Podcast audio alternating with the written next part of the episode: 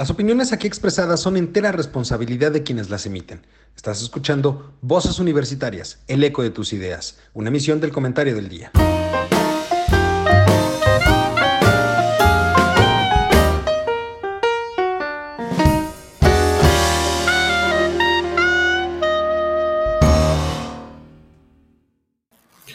Hola, ¿qué tal mi querido público culto y conocedor? Ya estamos de vuelta, ya estamos de vuelta en este su programa, Voces Universitarias, el eco de las ideas. Es martes, martes de voces, hoy toca y hoy están conmigo mis queridos amigos, compañeros y colegas. Juan, ¿cómo estás? Muy buenas tardes, tardes, noches ya. Bien, bien, muchas gracias, muy amable. Gracias por tu felicitación del Día del Abogado. La recibí ipso facto. Híjole, lo que pasa es que yo no festejo esas cosas, doctor. Yo lo festejo a usted el día de su pues, cumpleaños, el día de su santo, pero, no el día del abogado. Hombre, pues es el único que se festeja. O a menos que quieras el día del albañil, entiendas arquitecto. Ya quisieras. Mm. Pero bueno. Don Mario, ¿cómo está? Muy buenas tardes. Don Eduardo, muy buenas tardes, mi queridísimo don Juan. Efectivamente, ayer fue el día del, del abogado, del jurisconsulto como usted que es todo un doctrinario y un dogmático de, del derecho en, nuestro país. Pues eh, no soy tan dogmático. Sino más doctrinario o más, o más pragmático. Sí, realmente sí, eh, fue el día del, abogado el día y el día del arquitecto pues, es el 3 de mayo, que aparte de que se caiga el metro, este también era el, el día de la Santa Cruz, que se celebra a la industria de la construcción, en particular a los eh, trabajadores de ella, los famosos albañiles, y pues de paso, de paso a los ingenieros y arquitectos que se dedican a la, a la industria de la construcción, el cual vamos a recordar por mucho tiempo, no por, por la cruz de, de mayo como era originalmente, sino por esa M mortal que se formó en la línea 12 del metro. Pues sí. Híjole, hay, mucho que hablar. Digo, hay mucho chisme, oigan. en, estas cuatro semanas que nos fuimos, hay mucho chisme, hay mucha cosa que decir, pero literalmente, o como diría, dirían en la Buenos Aires, vamos por partes, ¿no? Vamos por partes, vamos a empezar. ¿Y qué les parece? Y ya lo decíamos y se puso ahí en las redes sociales. Vamos a empezar por el tema, un tema que me interesa mucho, que es los tres años de Andrés Manuel. ¿Por qué? Eh, hoy eh, yo escribía en mi colaboración del comentario del día, ponía yo una duda que a mí me surge es qué va a informar en septiembre. Que finalmente este informe fue conmemorando los tres años de que ganó, pero en septiembre tendrá que ser el informe de los tres años de gobierno. Así es. Considerando que ahorita informó cosas que a mi gusto nada de eso es verdad, eh, y pues ahora en septiembre no sé qué va a terminar informando. Entonces, don Mario, ¿cómo ves tres años? Pues mira, yo veo tres años perdidos, perdidos y lamentablemente que nos van a costar no tres años recuperar lo que hemos, nos hemos retrocedido en este periodo y efectivamente eh, él empezó a gobernar ese 2 de julio por la noche, eh, cuando fue declarado, pues, oficialmente, eh, obviamente con la previa, el, conteo previo de la elección, pero pues era arrollador el triunfo que traía. Y en ese momento, pues el discurso aquel que se hizo en el Hilton de la Alameda, en donde pues la gente consideró que pues venía bajo otra línea de pensamiento. Desgraciadamente en octubre con esa consulta patito de la cancelación del proyecto de Texcoco del aeropuerto, ahí ya se visualizó la realidad a la que nos íbamos a enfrentar. Y si nos damos cuenta, el primer año de gobierno formal, que es del primero de diciembre del 2018 al primero de diciembre del 2019, el país dejó de crecer económicamente las inversiones se detuvieron, los proyectos empezaron a, pues no puedes parar de un día para otro un proyecto, que es lo que sucede, que evalúas hasta dónde lo vas a, dejar, si es que no lo puedes concluir ya, o si ya el avance que tienes, pues te amerita mejor terminarlo y esperar mejores tiempos. Pero fue lo que pasó en el 19. nuestro crecimiento económico, nuestro Producto Interno Bruto, sin pandemia, sin otra situación más que el obrador virus, porque todavía no teníamos el, el COVID-19, con el puro obrador virus tuvimos un, un crecimiento cero por primera vez en varias bueno, décadas. En, en realidad, menos 0.01. Uno, exactamente. O sea, el, el dato para, oficial para es... efecto práctico, para Sí. efecto práctico, digamos, fue ese 0%, pero la realidad es que fue menos 0.01. O sea, ya desde el primer mes de, de- desde el primer año de gobierno, nos fue, fue una contracción. Veníamos Es- pésimos.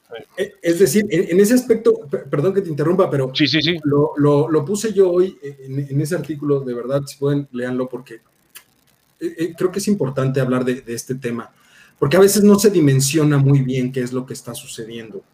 Es decir, eh, platicando contigo, Juan, recordarás que hacíamos un pequeño ejercicio matemático muy sencillo, ¿no? Es decir, este, para, un poquito para que se dé cuenta la gente. ¿Y, y por qué lo quiero, lo quiero retomar hasta cierto punto? Digamos, es un cálculo bananero, si tú quieres verlo así, pero explica muy bien esta situación. Eh, si nosotros partimos del hecho, digamos, tú tenías mil, o partimos del hecho que llegamos con mil en 2018, a finales del 2018, 2019 no crecemos nada. Entonces, a final del 2019 seguimos teniendo mil, si no tomamos en cuenta el efecto inflacionario, porque si tomamos el efecto inflacionario es menos, pero vamos a asumir que no hay efecto inflacionario, seguimos teniendo los mismos mil.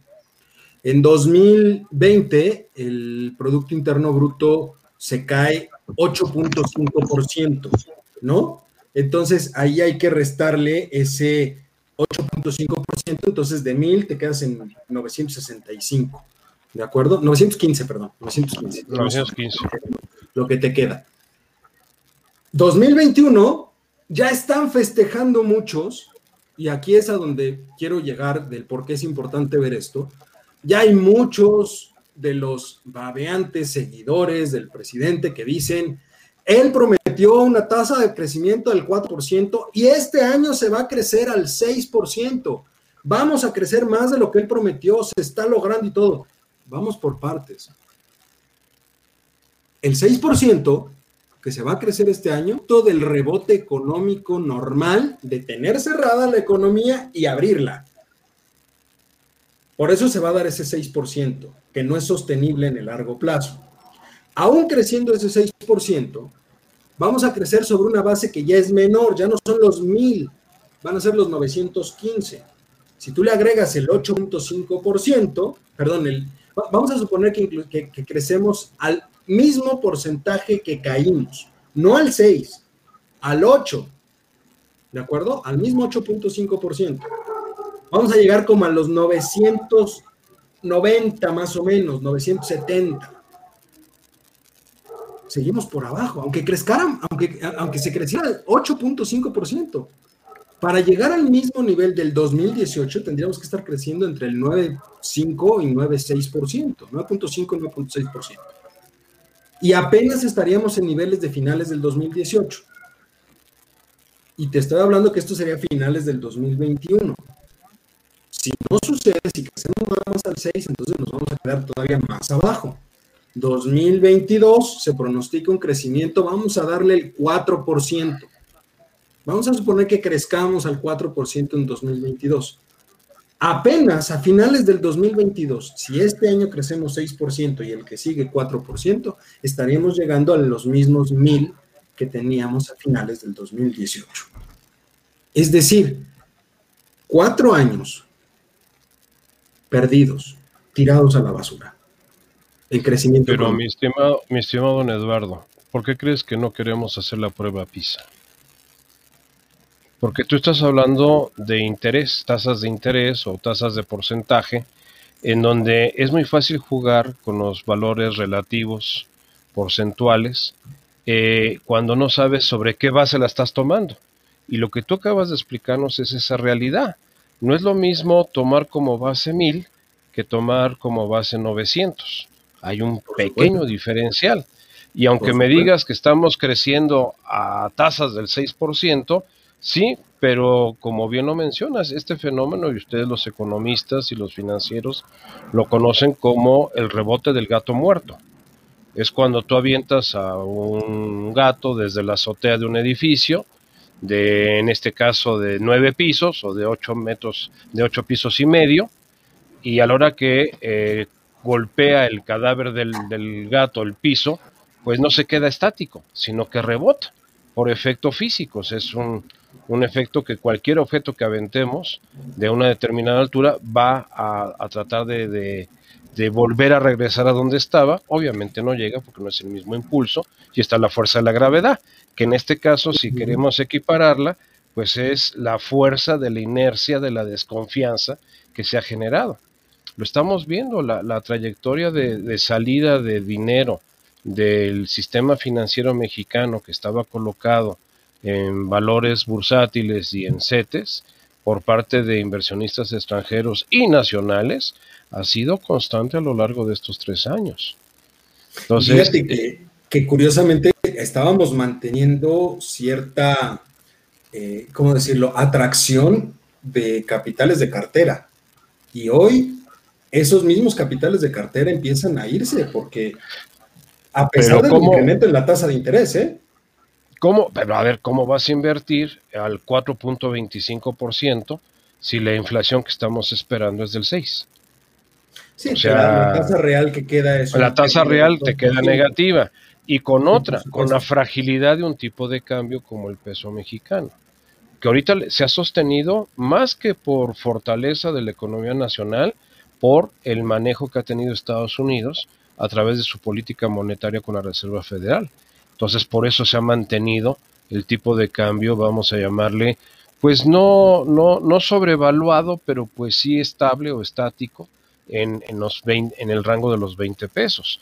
Pero esto en cualquier momento podemos tener un brinco. De hecho, hace un año, recordemos que en marzo del año pasado, cuando empezó todo el problema de la pandemia en México, nos llegamos a tener dólares de 25 pesos.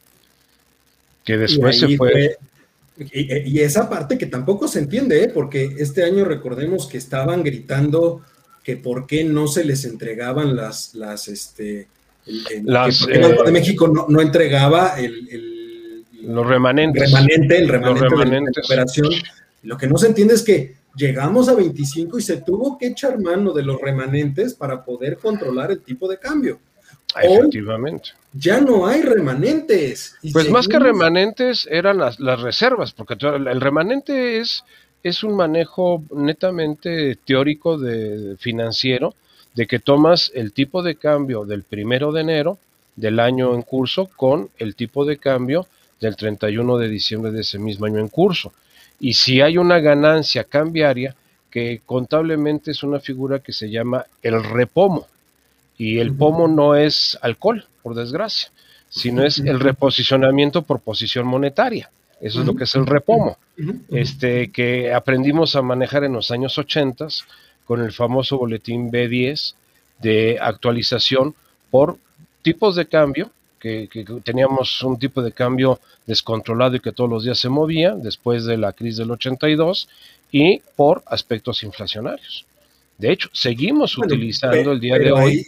sí, pero ahí, teníamos también, pero ahí también teníamos una salida de acuerdo a la estructura monetaria, que era el uso de los famosos pidiregas.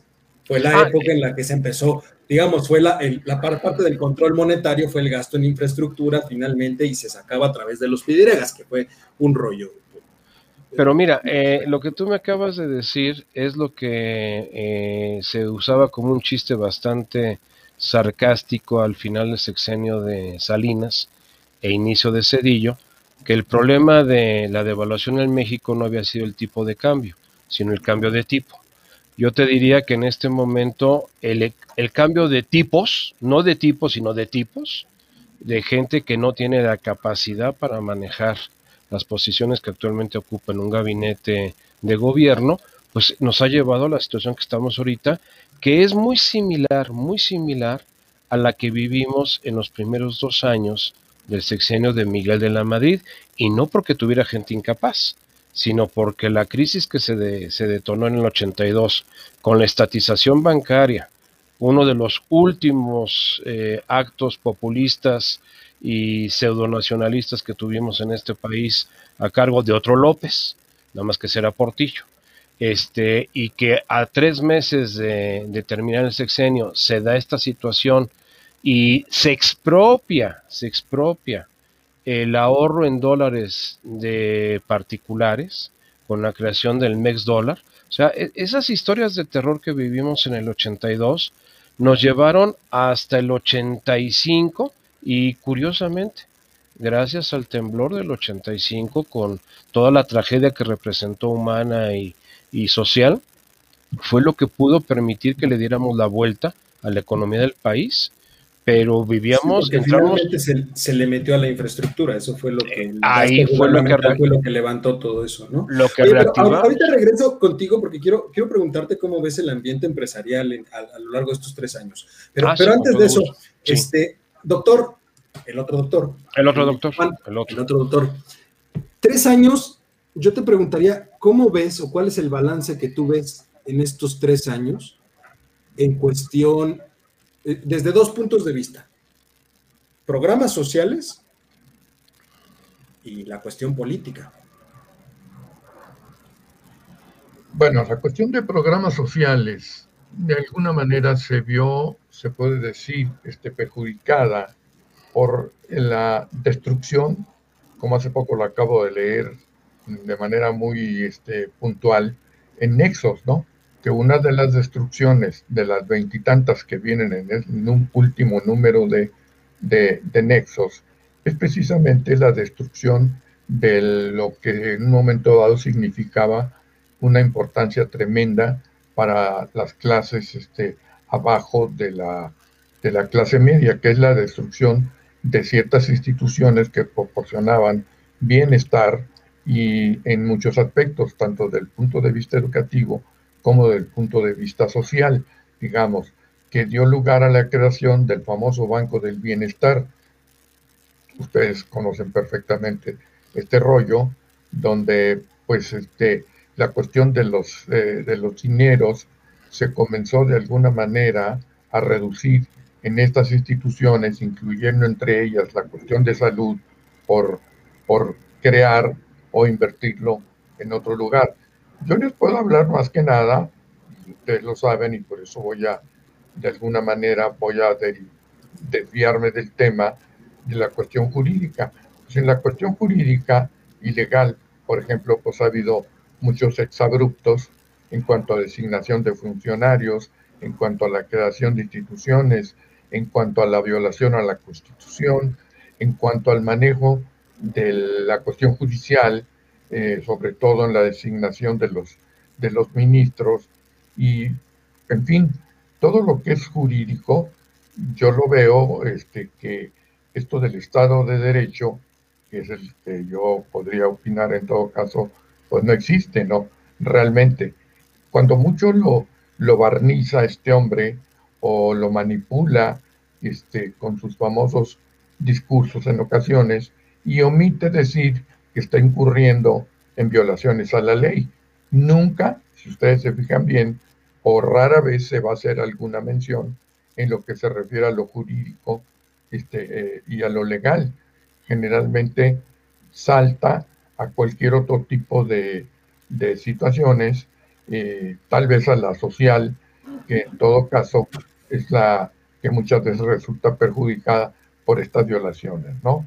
Eso es lo que yo, de alguna manera, veo como una especie de lastre, desde luego, de lo que se dice un gobierno demócrata. Oye, pero, pero justo, por ejemplo, en, en ese sentido, yo, yo, quisiera preguntarte, finalmente, ¿cómo ves el desenlace? Digamos, no, no ha habido prácticamente una sola reforma a la Constitución que él haya tratado de implementar en estos tres años, que no haya terminado en tribunales, que no tenga una suspensión, que esté en vías de una suspensión. Entonces, finalmente, entonces, ¿cuál ha sido el sentido de, de, de, hacer esto? O sea, ¿para qué reformar o, o, cuál crees tú que sea el desenlace final? O sea, ya hay, ya hay muchas de las reformas que tienen suspensión definitiva, pero hay muchas que están todavía en stand-by. Es cierto, pero entonces aquí tendríamos que eh, hacer referencia, digamos, al hecho de que no cuenta con, digamos, los elementos de voto suficientes para hacer las, las reformas. Habría que ver que las modificaciones o reformas a la Constitución este, ameritan la intervención del Congreso, no nada más de la Cámara de Diputados. Y la verdad es que la Cámara de Senadores, pues es la que, en cierta forma, ha sido un poquito el contrapeso. Y digo el poquito porque, pues, por ahí este, ha habido cosas y, que... Y habrá, y habrá que ver, ahora que se instale la nueva legislatura, finalmente, qué, qué, este, qué, posición tiene la, la famosa alianza, ¿no? Porque ahí recordemos que hay dos partidos que se van a volver bisagra muy importante, que es Movimiento Ciudadano y el Verde. Y el Verde no es otra cosa más que, como diría la canción, vende caro tu amor. O sea, eso es el Verde. Quien le ofrece el billete. Pero yo no siento, nunca he sentido que el, que el Verde pudiera ser un contrapeso. Si bien es cierto que es quien se presta en ocasiones y se mueve de un lado al otro donde más le conviene. Yo, no, yo nunca he sentido eh, el, el, verde como tú de alguna manera lo estás mencionando. Creo que tienes razón, es cierto. Su dos o tres votos pues le pueden dar eh, en un momento dado el gane, por decirlo así, ¿verdad? O sea, que la balanza se incline y, a, al Sí, ahora, aquí, ahorita que mencionas Movimiento Ciudadano, yo por ahí, digamos, sí le daría mayor importancia a Movimiento Ciudadano que al verde, porque al parecer Movimiento Ciudadano está creciendo, ¿no? De alguna manera, ¿no? Entonces, pues qué bueno. Pues tiene, tiene ya dos de las, de las tres principales ciudades de este país. Eh, perdón, dos de, los, dos de los tres principales estados de este país, entiéndase, Nuevo León, y Jalisco son gobernados hoy por Movimiento Ciudadano. Pero pasa, igual con Morelos. Sí, por supuesto. No, Morelos no. pues es del PES, el PES. Es del PES, no es, del PES, Que ya perdió, que ya perdió registro. Cuauhtémoc Blanco fue por el Partido Encuentro Social. social, perdió exactamente. La, perdió la, o sea, registro me, estoy haciendo, me estoy haciendo pipí fuera de la vanicínica. No, no, no, siempre llanamente se ha salido usted del Huacal, don Juan. nada más tantito, nada más tantito. Nada más tantito, no, se preocupe. No, pero aquí, aquí apuntando lo que dice Juan, eh, déjame darte un elemento, don Eduardo. En estas semanas que no platicamos, ya hay disidencia en Movimiento Ciudadano. Movimiento es que Justo, es eso, o sea... Eh, Luis Donaldo Colosio ya se deslindó del partido y va a ser presidente municipal de Monterrey, de la ciudad de Monterrey, eh, este, de manera independiente. Sí, eh, Samuel García va a gobernar eh, el, este, el estado de Nuevo León, pero la ciudad de Monterrey la va a controlar un posible, un posible embrión de candidato presidencial en un futuro. Y yo lo visualizaría en un rango de 9 a 12 años. En ¿Tú donde crees que, ¿tú crees que eh, a futuro, como tú más o menos lo estás manejando cuando mencionas eh, la palabra embrión, ¿tú crees que de aquí a 12 años, digamos, o 10 años, lo que tú quieras, pudiera pesar este muchacho, Luis Donaldo? ¿Tú eh, crees? que el recuerdo del, del, de Luis Donaldo Colosio padre Mira, yo, yo creo que sí. Porque así lo estás manejando. Si le sí, así lo maneja mucha gente. Eh, a ver, eh, trayectoria puede ser. Seguimos hablando, pero es que seguimos hablando. Por eso, Perdón, tendría que brincar de la, de, la, de la presidencia municipal de Monterrey a la gubernatura del estado. No, porque la presidencia es de tres años, a menos que tuviera una reelección. Por eso, ya se permite. Ya lo puede hacer. Ya lo, puede, hacer. o que se vaya al Congreso, o que se vaya al Congreso en el 24 y que se vaya como senador de, Nuevo León. Pero entonces... Pues eso te digo que no es una... Tendría, que pedir licencia a la mitad del periodo. ¿Y que no lo hizo Samuel, ¿y que no lo hizo Samuel García ahorita? Pero a ver, Samuel, García viene del Senado a, la Samuel García se va a quemar. No, o sea, yo no, le veo mucho futuro a Samuel García como gobernador. Yo sí se lo veo porque no va a gobernar él. A ver, Samuel García es eh, igual que el Bronco, el eh, encargado del despacho del Estado de Nuevo León. Pues, el verdadero gobierno es no el Grupo. Monterrey. El, el verdadero gobierno es el Grupo Monterrey, el enclave de los 52 notables que manejan el patronato de, de una institución educativa de Monterrey y que son los dueños de la industria. Este, eh, antes de, tenemos, tengo do- dos minutos antes de hacer un, un pequeño corte.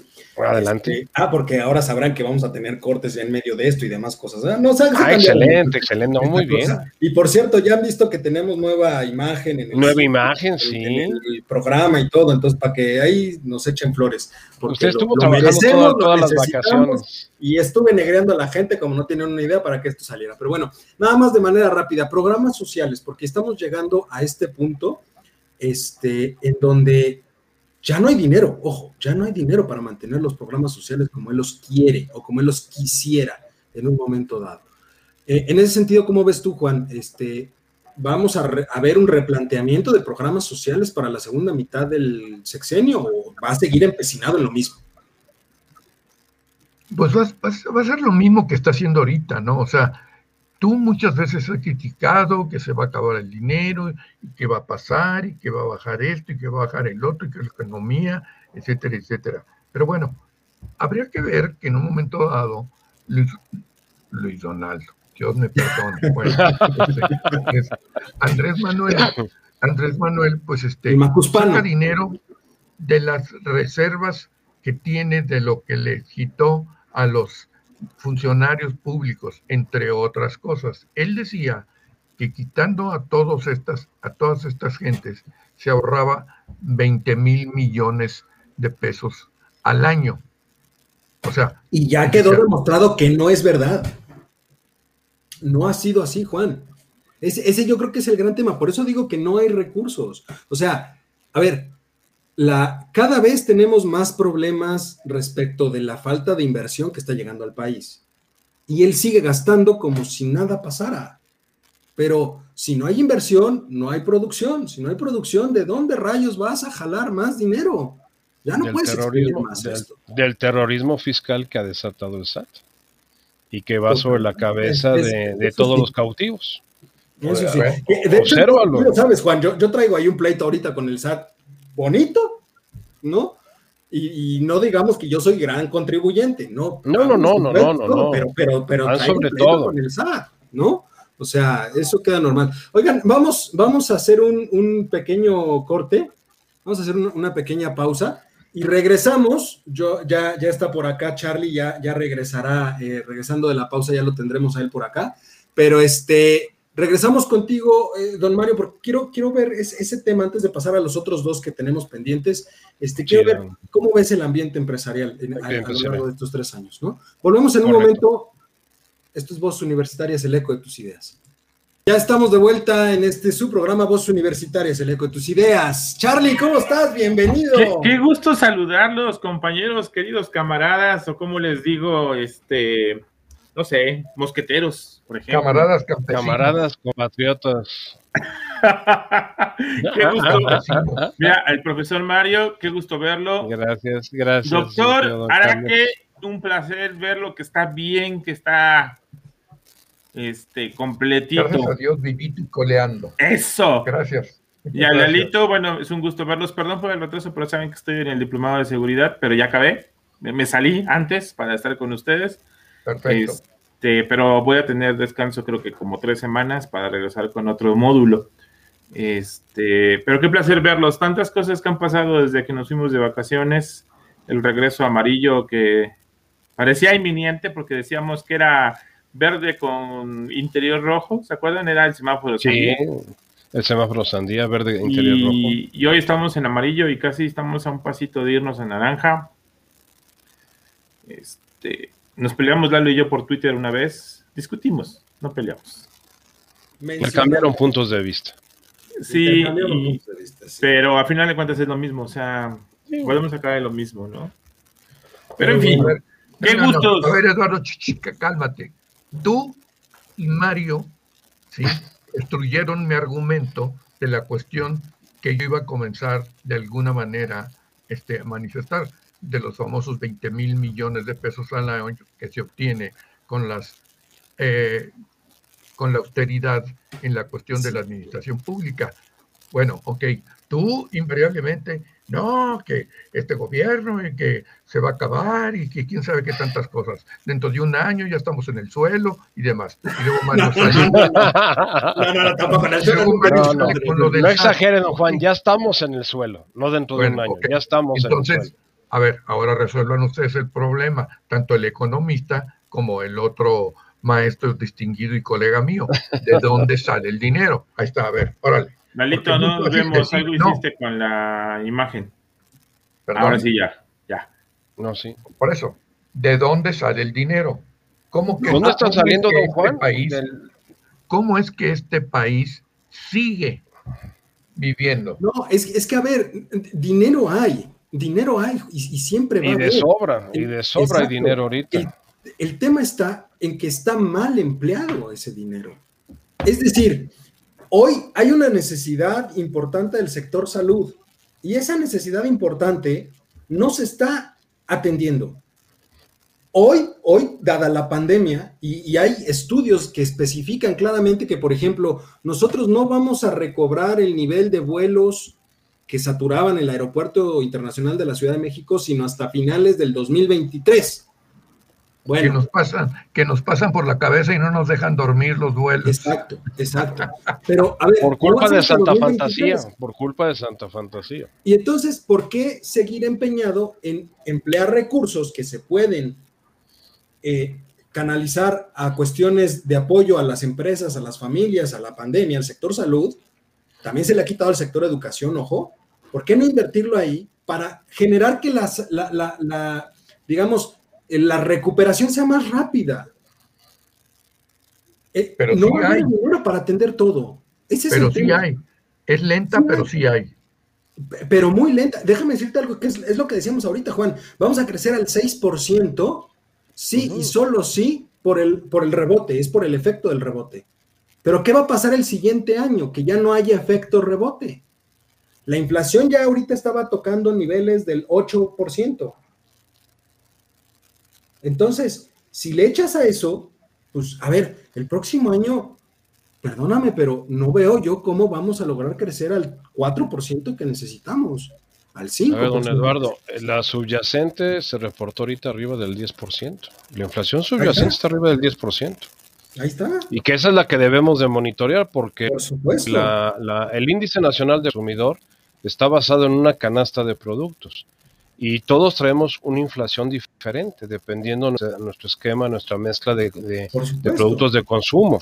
Por eso se habla de la inflación al productor, la inflación al consumidor, la subyacente, la no adyacente, o sea, hay una cantidad de, de indicadores de inflación, pero todos, lo peligroso de esto no es el numerito, sino la tendencia. Y la tendencia nos está marcando que va hacia arriba.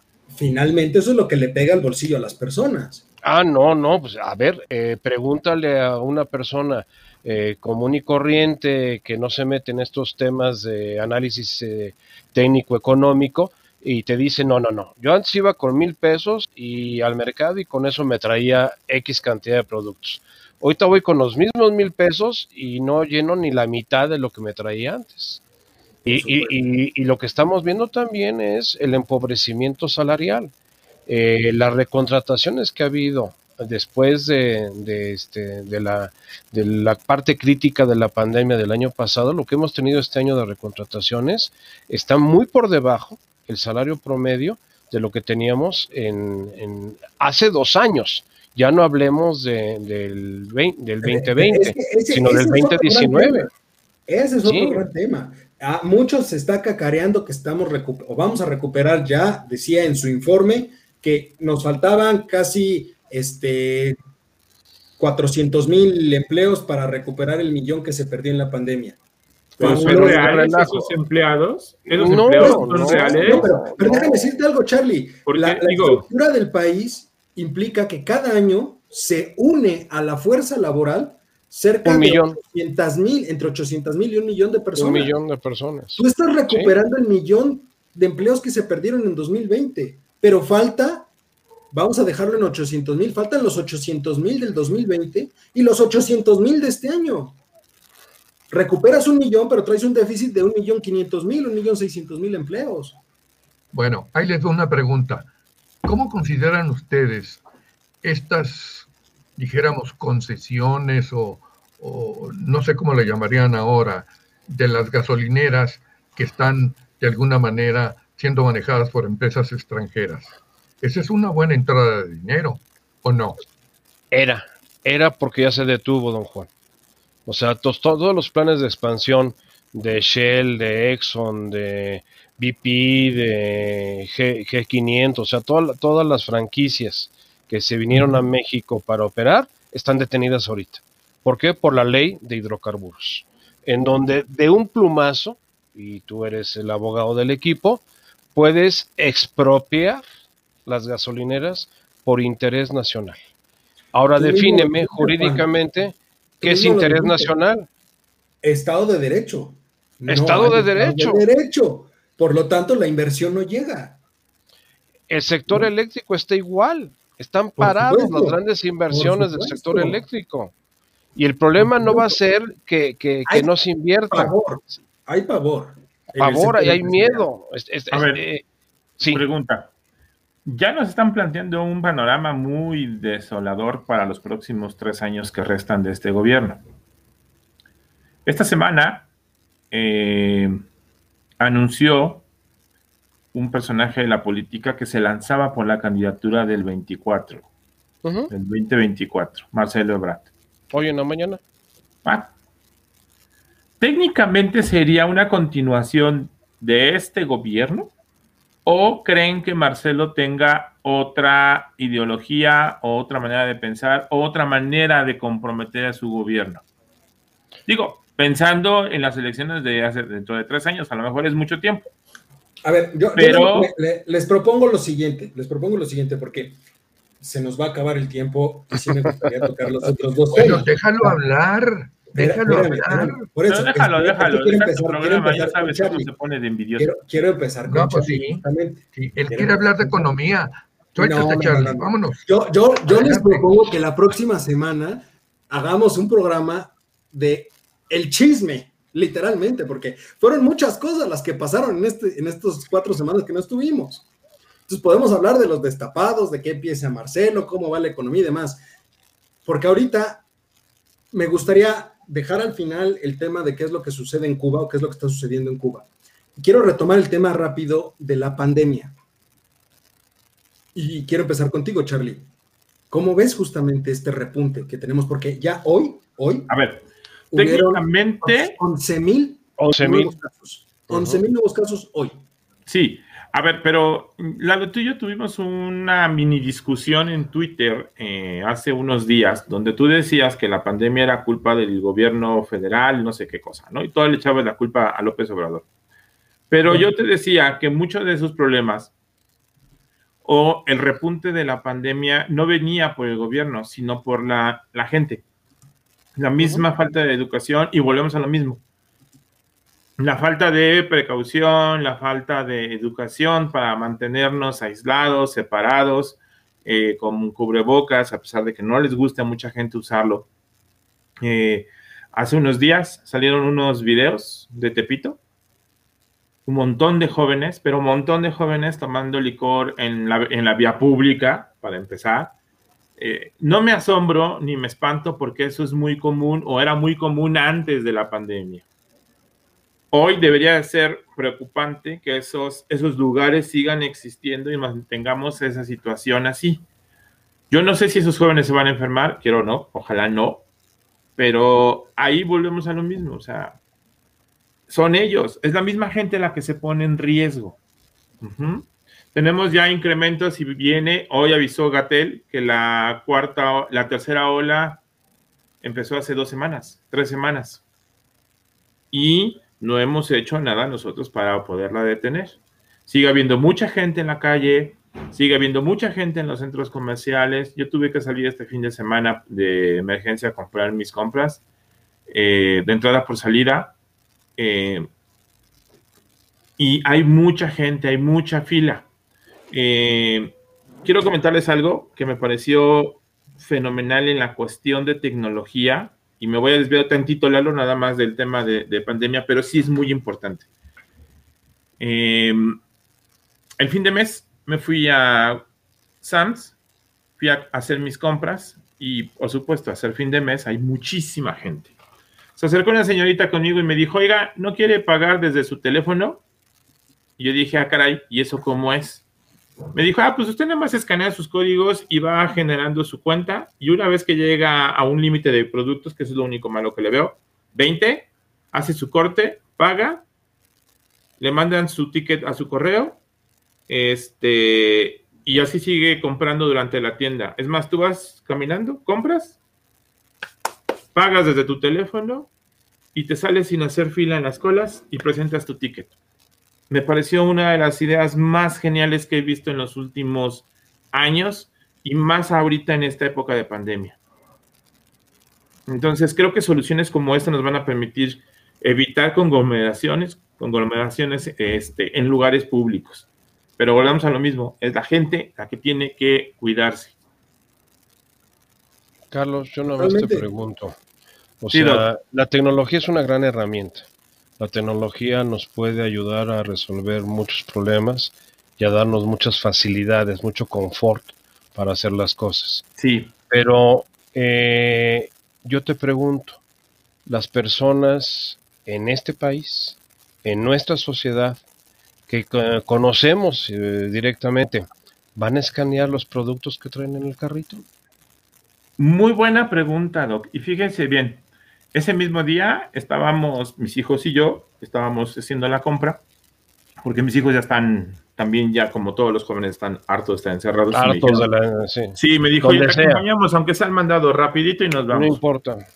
Sí, nos vamos, ¿no? Y nos fuimos todos cubiertos y demás. Porque para entrar a los centros comerciales siguen insistiendo en el uso de cubrebocas. Entonces me parece un lugar más seguro. Este, la señorita antes de acercarse con nosotros, pasó con seis personas que la vieron con cara de fea. no, gracias, se acabó. Y no.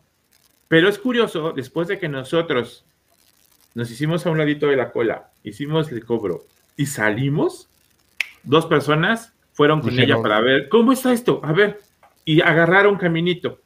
Si es un problema en cuestión de tecnología, eh, a lo mejor, eh, y no quiero decir a la gente adulta, porque también a los, eh, los chavos les cuesta un poquito más de trabajo esa situación por la cuestión de las tarjetas y demás, porque hay que meter tarjeta de, de crédito, débito, lo que tengan, este, pero sí les cuesta trabajo. Eh, pero me parece que el único problema es que vas a tener que cuidar bien tu coche si es que vas haciendo las compras o cuando ya termines, hacer tu escaneo y vámonos, se acabó, no hago filas. Me hago a un ladito, escaneo todo y vámonos. Pero ahí lo que sucede es que es un proceso educativo.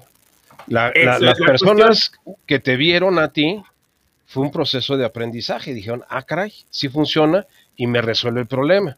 Y no van con intenciones negativas ni nefastas a comprar. Pero yo te diría que no es lo mismo el centro comercial en donde tú fuiste a otro centro comercial ubicado en otra zona de la ciudad. Pudiese ser, Doc, pero yo vivo en Iztapalapa. Y este... Pero también hay códigos postales. Pero también hay códigos postales en Iztapalapa. ¿eh? Estoy de acuerdo. Estoy de acuerdo. Y entonces, algo a mí me pareció genial. Por ahí cada carro. Sí, también. Y, la verdad es que creo que esto puede ayudar. ya de hecho también he visto eh, en Walmart la, el autocobro. El autocobro, sí. Ya lo ¿no? Que eso en Estados Unidos tenía mucho tiempo que yo lo vi. La primera vez que yo fui hace como más de 12 años lo vi y quedé fascinado. Eh, y hace seis meses lo vi aquí y casi brinco de felicidad cuando lo veo porque te quitas de muchas broncas con la gente, no hay cajeros y demás, pero es cultura. Si volvemos a lo es cultura. es cultura, es educación, es educación. Es educación. Y créeme, no vamos tan lejos, Charlie, los despachadores de gasolina. En Estados Unidos. En Estados Unidos no hay. No hay, desde hace mucho tiempo. No, mucho tiempo, muchos años. Y, aquí tú le dices despáchese y. Y se despacha. No, si se despacha, si se despacha. Hasta propina se da, hasta propina se da y se va. Sí, claro, ¿no?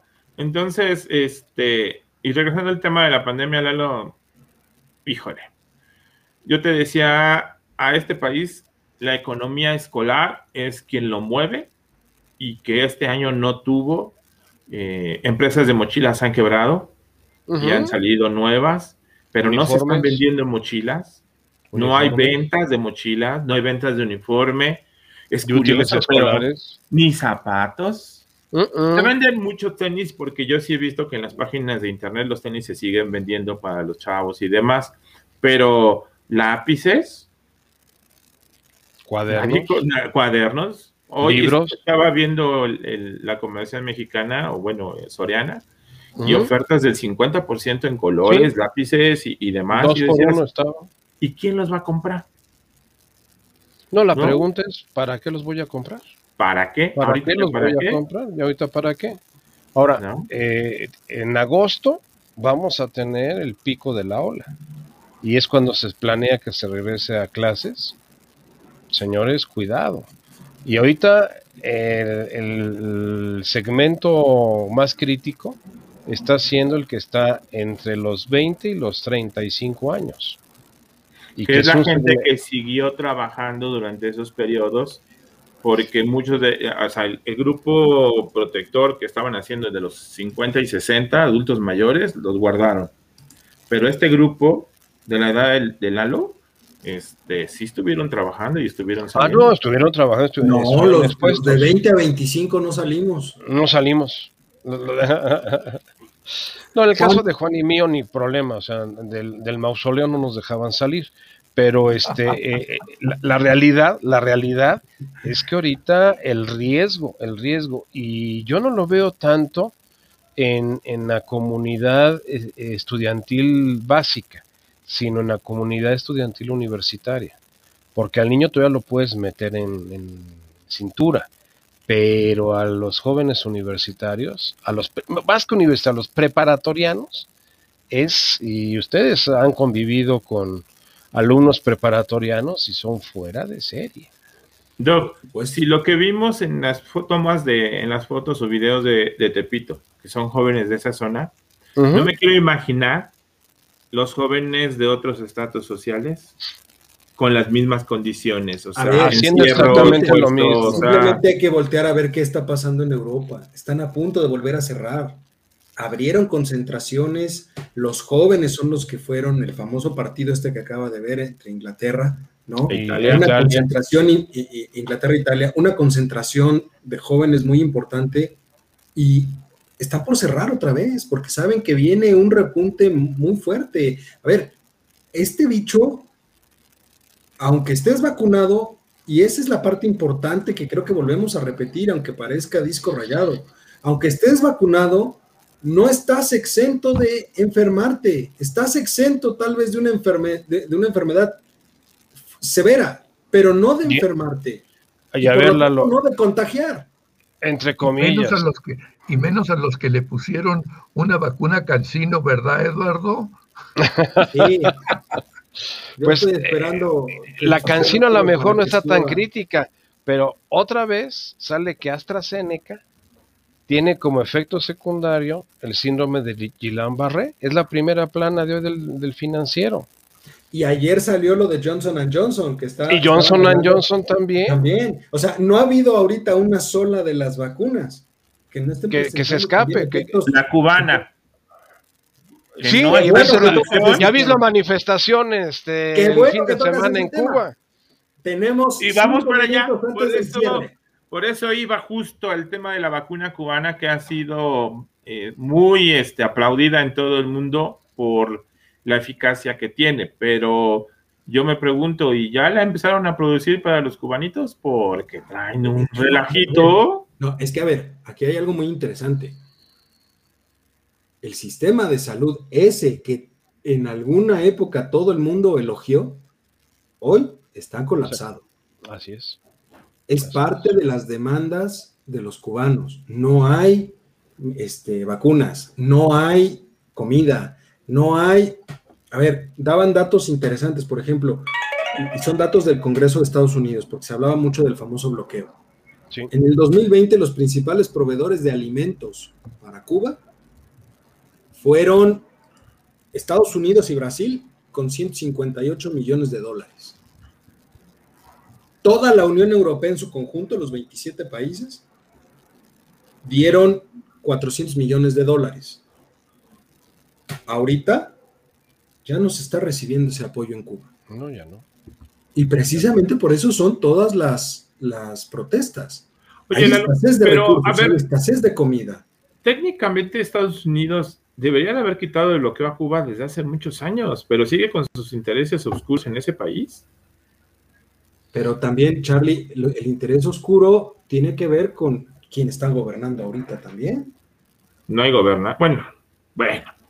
A ver, el pelele que está ahí puesto, que maneja Raúl Castro a su antojo, Miguel Canel. Salió ya a decir que el problema de Cuba es que el imperialismo yanqui está. No, a ver, el problema de Cuba fue que se les murió este. Fidel. Fidel. Se les murió Fidel, se les murió Hugo Chávez y se, desintegró la Unión Soviética. Ahí, esos son los problemas. Ahorita están en una situación igual que cuando se cayó, la, cuando desapareció la Unión Soviética y dejaron de darles recursos completamente. Entonces, ya, se, enojó Carlos. Ya se, fue. ya se enojó, ya se enojó. No, tienes toda la razón, Eduardo. O sea, el, problema es, es ya eh, desesperación y frustración de la población. Y lo que tú acabas de mencionar es la misma problemática que estamos teniendo nosotros como país y que está teniendo toda América Latina. Desabasto de medicamentos, desabasto de alimentos, falta eh, de, crecimiento y desarrollo económico para dar oportunidades a las personas para que puedan trabajar y generar un ingreso. O sea, todo esto, esto se llama desgobernabilidad. Y yo te diría que concluyendo con el concepto del informe de, de gobierno, pues yo asistí al último informe de gobierno, porque la tradición en el sistema político mexicano es que era después del último informe de gobierno, venían los destapes venía todo el proceso de, la selección del candidato. Y lo que estamos viendo en cierta forma es una conclusión anticipada de lo que va a ser esto. Ahorita preguntaba Juan. ya, no se, va a esperar al a la esto, esto ya se acabó. hubo una frase, hubo una frase la semana pasada en una de las mañaneras que refleja muy claramente el sentir del presidente. Dijo, ahora que viene el, el referéndum sobre si continúo o no continúo, pues eso es por parte del pueblo, pero falta lo que diga el creador y la ciencia. Ah, y esto es textual, ¿eh? Esto es textual. esto fue la mañanera del martes o miércoles de la semana pasada. Así lo dijo. Sí lo dijo, sí lo dijo. Entonces, mm, yo yo pensaría por qué el anticipo de empezar a destapar, por qué esta, el, informe más corto que ha tenido de los 10 que ha hecho fue este. Este ni siquiera 40 minutos duró. Obviamente no había nada que informar. dura más una mañanera que esto. Duró más. una mañanera dura arriba de dos horas. Esto duró menos de 40 minutos. Por supuesto. Juan, ya, nada más para, redondear, porque ya estamos sobre, sobre, sobre tiempo. Programa. Este, Respecto de la situación en Cuba, yo, yo te preguntaría, porque muchos años fue muy alabado eso, ¿qué, pasó? ¿Qué, crees tú que pasó entonces con ese sistema de salud? Yo lo, yo veo desde dos perspectivas. O en realidad nunca existió para haberse colapsado de esta forma, o es víctima. La cuestión de la salud, bueno, lógicamente porque en primera instancia, cuando estuvieron los rusos por ahí metidos, se estableció un sistema de salud ruso punto, y se acabó. Y venían inclusive, iban, perdón, gentes del extranjero a curarse a Cuba. ¿Por qué? Porque la medicina, de alguna manera, tenía su base en la medicina de la entonces Unión Soviética. Digo, y luego de repente, bueno, no tan de repente, se les va eh, Rusia, pues colapsan. ¿Por qué? Porque son los pocos que quedan de los que ya se fueron o de los que sencillamente no pueden atender a toda la población que actualmente está padeciendo pues este, diferentes tipos de enfermedades, algunas de ellas muy graves. Esa es la situación. Yo, yo, te complementaría, Juan, que esto que tú acabas de mencionar es muy cierto. El turismo médico a Cuba era a nivel mundial. ¿Por qué? Porque el reconocimiento que había de la medicina cubana era ahora sí que internacionalmente aceptado y reconocido, que es exactamente el mismo fenómeno que tiene la India en este momento. El gran centro de, medicina europea era la India. Y, y, los países europeos se referían directamente a la India para ir a tratarse médicamente. Y ahorita el sistema de salud indio también está eh, rebasado y está fuera de, contexto. México, éramos reconocidos a nivel mundial en la década de los noventas, o sea, no hace 50 ni 60 años, o sea, hace 30 años, éramos reconocidos como el mejor sistema de vacunación a nivel mundial, que habíamos erradicado una cantidad de enfermedades que habían sido no pandemias, pero sí epidemias en tiempos anteriores. La poliomielitis. La poliomielitis, exactamente. Estaba erradicada. Estaba erradicada en nuestro país, la viruela, el sarampión, estaban, viruela, sí. Estaban erradicados. Y, ahorita ya hay rebrote de todas ellas. Ya hay de todas. ¿Y cómo está nuestro sistema de vacunación? No podemos vacunar. Pero, a ¿Por qué? Porque lo han usado como moneda de cambio político. Sí, no estoy de acuerdo. Y también volvemos a lo mismo aquellas personas que son antivacunas, yo no vacuno a mi hijo, no lo coloco nada y ahí viene el asunto. Volvemos a lo mismo, la gente. Y ya lo demás. Sí, por supuesto. O sea, a ver, no todo es gobierno, que también lo llegué a decir, aunque se enoja Charlie, pero sí lo llegué a decir. No todo es gobierno, la sociedad tiene mucha responsabilidad en dónde estamos, cómo estamos y hacia dónde vamos. Los gobiernos se emanan de las sociedades, don Eduardo. Es que ese es el asunto. Y entonces el gobierno que tenemos es el gobierno que emanó de nuestra sociedad. Que no nos gusta, que no nos agrada. Hay 30 millones de personas que le dieron el gane al gobierno que tenemos. Pero ojo, que, que ahorita hay otros 40 que no salieron a votar, que, no salieron a votar. Porro, Exactamente. Que hoy se están quejando. Exacto, estamos como estamos. Por lo tanto, es culpa no de los 30 millones que votaron. De todos, no, claro que no. De todos, de los 70 eh, millones. Los, los 30 expresaron su punto de vista y su opinión, los otros 40 se mantuvieron este, a la sombra sin dar opinión.